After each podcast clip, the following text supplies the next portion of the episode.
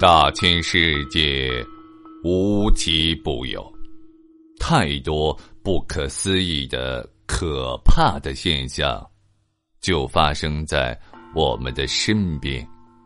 他们所散发出的神秘魅力，像磁石一般吸引着人们好奇的目光，并激发起人们探求其真相的强烈兴趣。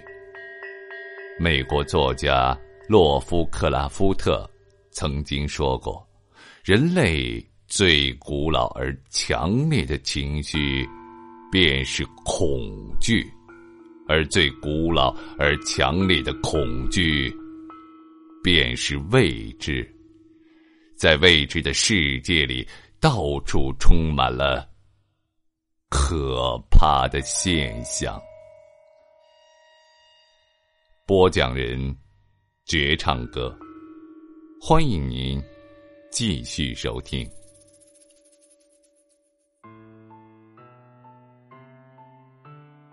一般来说呢，房子是不能够移动的，这跟它的性质和构造有关。因为房子一旦挪动，肯定会影响它的牢固性。再说呢，房子和其他帐篷之类的临时搭建的住处也有所区别。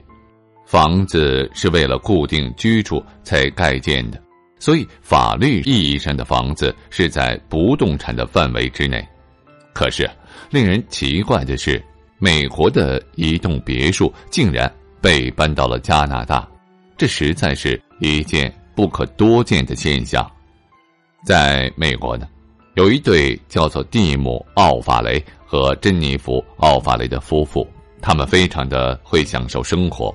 每年呢，他们都要安排一段时间去加拿大休假，可是他们一直觉得在加拿大应该有一个自己的住处。那样会省去很多的时间和不必要的困扰。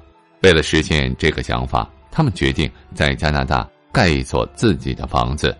经过精心的挑选，他们选中了一块在温哥华岛的地方。可是地买好了，要盖一座让自己满意的房子，还真是要慎重。另外，盖房子的费用是相当昂贵的，每平方英尺要两百美元左右。要是盖一栋别墅的话，加上精装修的费用，要超过一百万美元。正在蒂姆和珍妮弗夫妇为设计一个什么样的风格的别墅的时候，以及如何建筑这个别墅等各种问题一筹莫展的时候呢？一次偶然的上网，他们看到了一个出售别墅的广告，图片展示的是一个有海洋风格的两层别墅。灰色的屋顶，白色的墙壁，彩色的玻璃窗，扶梯手上有海洋风格的装饰，古典、精致却不失华贵，就像是一艘迎风而来的船，正准备迎接它的新主人。蒂姆和珍妮弗的心为之震动，他们终于找到了合适自己的风格，他们马上想建造一栋与之一模一样的别墅。他们甚至幻想到了在这栋别墅之内二人的烛光晚餐，可是他们忽然想到，要是建造这样的别墅，肯定价格不菲，会远远超过他们的预算。可是他们太想拥有这栋别墅了，以至于他们很想把这个甚至做梦都想拥有的别墅搬到温哥华去。于是他们马上和出售房产的工作人员联系。他们想面对面的更多的了解一些具体的内容。第二天呢，夫妻二人开车来到了位于西雅图的别墅里。当他们下车的那一刻，他们真的好想扑过去亲吻那栋别墅。他们终于找到了，这就是他们未来的家。工作人员热情的迎接着他们，讲述起这个别墅的来历。这个别墅是由一个挪威的家庭出售的，他们的家族都是航海事业者。所以才把房子建成了海洋风格。蒂姆和珍妮弗异常的激动。原来，蒂姆·奥法雷曾经是不列颠哥伦比亚顿轮公司的一名船员。这样的别墅似乎是冥冥之中为他而造的。而且，工作人员说，这个房子是可以被搬走的，他们可以搬移出售，价格是三十万美元。这简直是一个让人做梦都能够笑醒的好消息。没有什么能够改变蒂姆和珍妮弗的决心了。他们一定要把这个别墅搬走，他们一定要拥有这栋别墅。珍妮弗和蒂姆与美国的尼克公司联系之后呢，最后敲定以两万多美元的搬运费，通过海运的方式把别墅从西雅图搬到温哥华。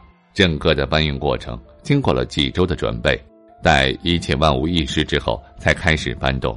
在这期间，蒂姆和珍妮弗夫妇二人更是小心谨慎，他们要了解搬运人员的每一个步数。首先呢，工作人员把别墅里的东西搬空，然后把能够承载重量的钢筋横梁插入事先在基地打好的洞里，再利用平衡压力水力顶起系统的工具使房子部分被举起，最后在交叉的钢铁横梁上继续插入载重的横梁。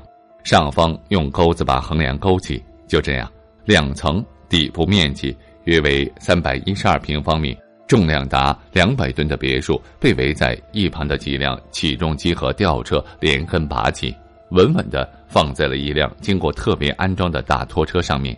看着有着和飞机一样大的轮子的大拖车载着别墅缓缓前行，蒂姆和珍妮弗悬着的心终于落下了。毕竟。这样宏大而复杂的工程，他们还是头一次见。他们很担心心爱的别墅被磕到、碰到。现在终于能够松一口气了。在别墅被搬到一艘早已停泊在华盛顿湖等待的大驳船上之后呢，蒂姆夫妇的梦也随之起航了。三天之后，别墅的海上旅程终于结束了。他终于到达了温哥华岛的东海岸范尼港。卸下别墅的过程同样是艰辛的，再次安插横梁、吊起、拖车托运，几经周折，别墅安全到达了目的地。新的地基早已经搭好，安装过程结束后，新别墅终于落成。此时，别墅的身份已发生了转变，他已经从美国身份变成了加拿大身份。蒂姆和珍妮弗终于美梦成真，得到了中意的房子，而且。购买和搬运、安装一共花费了三十三点五万美元，为他们节省了几倍的费用。如今呢，蒂姆和珍妮弗每年都会安排很多的时间在这个别墅中度过，有时候他们还会约上朋友在别墅里聚餐，在别墅外安排娱乐活动。